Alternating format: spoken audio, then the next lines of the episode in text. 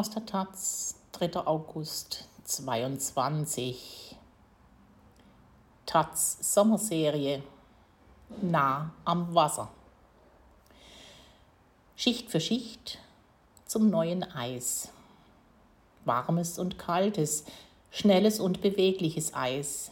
In den Trainingshallen im Sportforum Hohenschönhausen machen Eismeister aus Wasser den jeweils passenden Untergrund für Eiskunstlauf oder Eishockey. Von Marina May. Im Wellblechpalast im Sportforum Hohenschönhausen, dort wo normalerweise die Eisbären trainieren, ist das Eis abgetaut. Auf dem Betonfußboden sind nur ein paar Pfützen übrig geblieben. Das geschieht jeden Sommer. Das Land Berlin, das im Sportforum drei Eishallen für Eishockey, Eiskunstlauf und Eisschnelllauf im Leistungssport und auch für Schulsport und Hobbyläufer betreibt, spart mit der eisfreien Zeit eine Menge Geld und die Techniker des Sportforums können notwendige Wartungsarbeiten durchführen. Nur eine von drei Eishallen ist im Sommer in Betrieb und die müssen sich die Sportler aller drei Sportarten jetzt teilen. Aber überwiegend absolvieren sie in der eisfreien Zeit Trockentraining, arbeiten an der Kondition oder aber sie trainieren im Sommer in Trainingslagern an anderen Orten, wenn sie nicht selbst Urlaub machen. In der ersten Augustwoche wird das Eis im Wellblechpalast wieder aufgebaut. Einen Monat später in der Eisschnelllaufhalle, erläutert Eileen Röttich, die Teamleiterin für die Eismeister. Das sei ein Prozess, der sieben bis zehn Tage dauere, denn das Eis könne nur schichtweise aufgetragen werden. Und ob das Berliner Eis in der kommenden Saison gut ist, hänge auch vom Wetter in dieser Woche ab. Dabei hat Berlin in Sachen Eisqualität schlechtere natürliche Voraussetzungen als beispielsweise Luftkurorte im Gebirge. Der Grund? Das Berliner Wasser ist kalkreich und der viele Kalk führt zu härterem Eis als in den Bergen, wo frisches Quellwasser genutzt werden kann und die Eisqualität dadurch an manchen Orten legendär ist. Damit die Kufenläufer auch in der Hauptstadt leicht über das Eis gleiten können und international konkurrenzfähig sind, müssen die Eismeister das Wasser aufwendig durch eine Osmoseanlage schicken, wo es enthärtet wird, bevor sie neues Eis daraus machen. Wir kühlen die Eisbahnen zuerst mit Ammoniak, erläutert Teamleiterin Röttich. Danach werde das Wasser mit einem Schlauch auf die Flächen gespritzt. Die oberen Lagen werden Tage später mit einem Wasserwerfer aufgespritzt.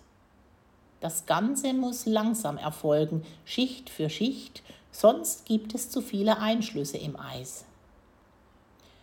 Die studierte Sportmanagerin hat ebenso wenig eine naturwissenschaftliche Ausbildung wie ihr Kollege André Wöbs, der einmal den Beruf eines Instandhaltungsmechanikers erlernte.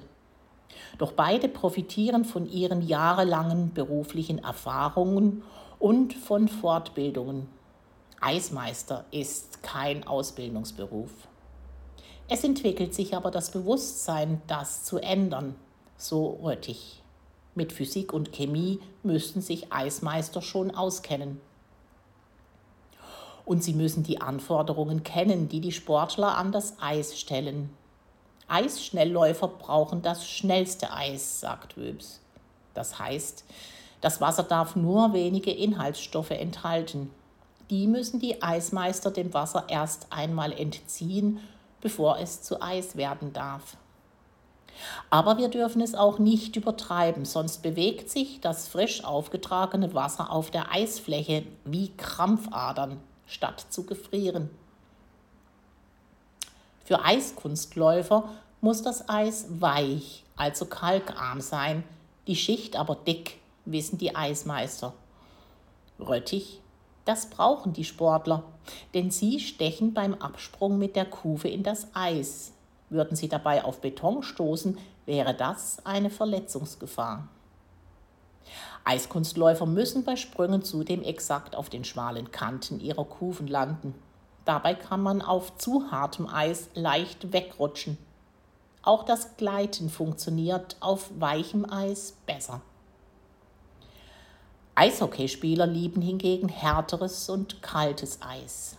Sie haben andere Kufen, die mit hartem Eis klarkommen. Wäre die oberste Eisschicht noch nicht gefroren, was bei weichem Eis öfter vorkommt, könnte die Scheibe nicht richtig rutschen.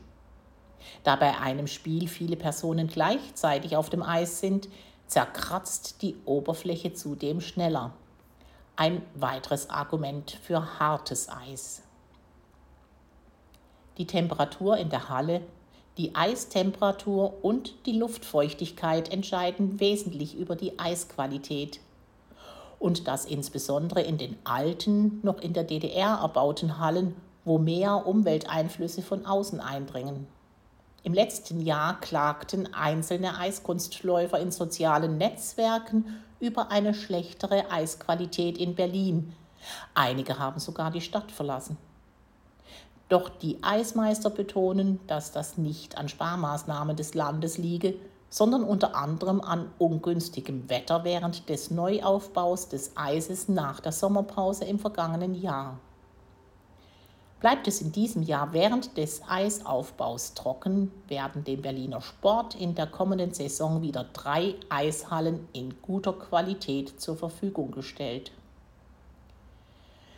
Weil die Anforderungen der drei Eissportarten an das Eis so verschieden sind, stehen den jeweiligen Sportlern eigene Eishallen zur Verfügung.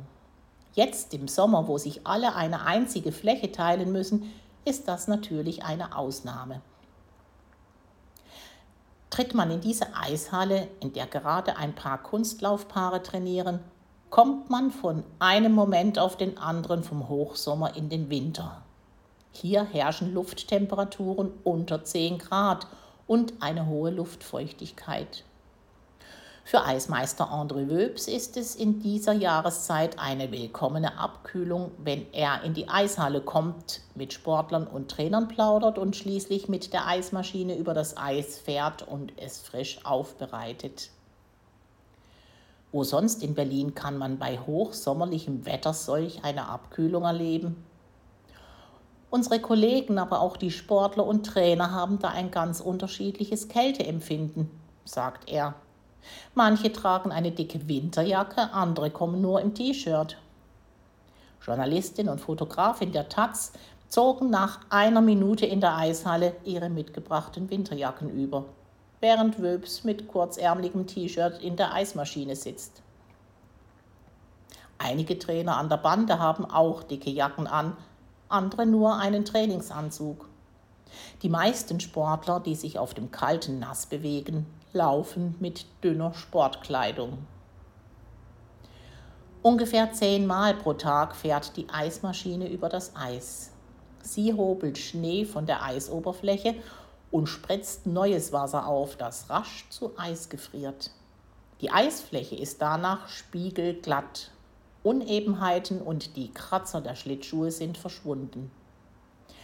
Im Sportforum Hohenschönhausen ist dabei Nachhaltigkeit ein wichtiger Faktor, so Eileen Röttich und zeigt auf eine Grube neben dem Maschinenraum. Darin wird der weggehobelte Schnee aufgefangen und dem Kühlkreislauf nachhaltig wieder zugeführt. Bei einer späteren Eisaufbereitung kann der einstige Schnee als kaltes Wasser wieder auf das Eis gespritzt werden. Denn der Schnee ist ja schon durch die Osmoseanlage gegangen. Das ist billiger, als wenn wir das harte Berliner Leitungswasser noch einmal enthärten müssten. Zehn Eismeister gibt es im Sportforum plus acht Maschinisten, die vom Maschinenraum aus Temperatur und Luftfeuchte in den Eishallen regeln. Das Sportforum ist Olympiastützpunkt. Hier trainieren überwiegend die leistungsfähigsten Eissportler, diejenigen, die es einmal zu den Olympischen Spielen schaffen sollen oder auch schon Olympiaerfahrung haben. Roman Kluge, der stellvertretende Leiter des Sportforums, ist stolz darauf, dass Berlin diesen Sportlern die Eisflächen kostenlos anbietet. Das ist nicht bundesweit Standard. Ausländische Sportler und Teilnehmer am Publikumslaufen müssen Gebühren zahlen. Taz Sommerserie Nah am Wasser.